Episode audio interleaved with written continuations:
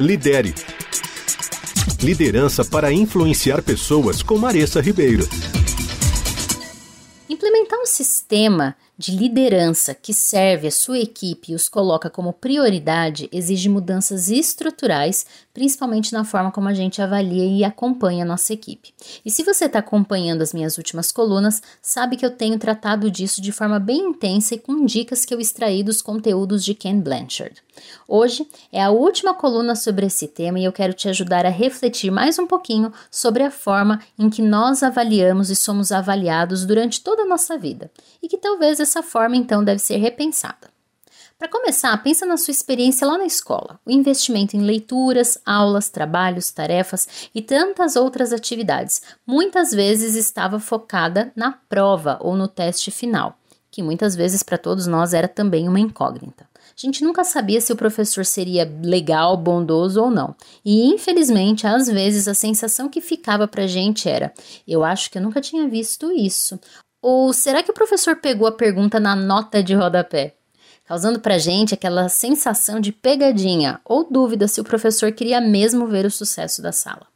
Já parou para pensar como em muitas organizações o momento da avaliação de desempenho causa a mesma sensação ou estranheza?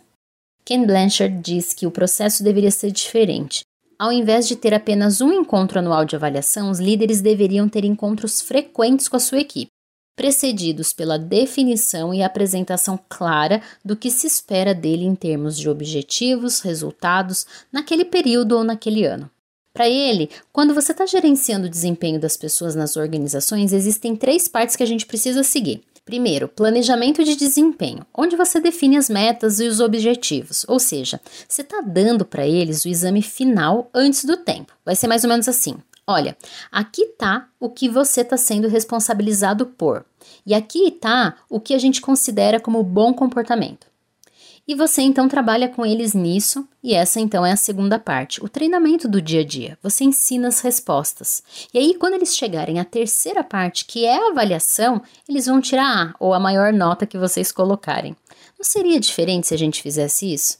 Pois é, nas avaliações preliminares que aconteceriam durante o ano, o líder e o liderado sentariam para discutir quão longe e quão perto essa pessoa está do esperado, e genuinamente esse líder ajudaria esse profissional a alcançar o seu melhor potencial. Nesse exemplo, o treinamento, o coaching do dia a dia é onde está a principal ação na vida de um líder. Você está encorajando, dirigindo, elogiando, você está servindo. Isso sim é liderança servidora em ação. É um processo colaborativo, mas é também uma responsabilidade. Ou seja, você quer que o seu pessoal obtenha médias altíssimas e você quer que eles ganhem. É disso que se trata a liderança servidora: ajudar as pessoas a vencerem. E quando eles ganham, você também ganha. Não é inicialmente sobre você, é sobre eles, mas é uma vitória para todo mundo. Lidere. Liderança para influenciar pessoas com Maressa Ribeiro.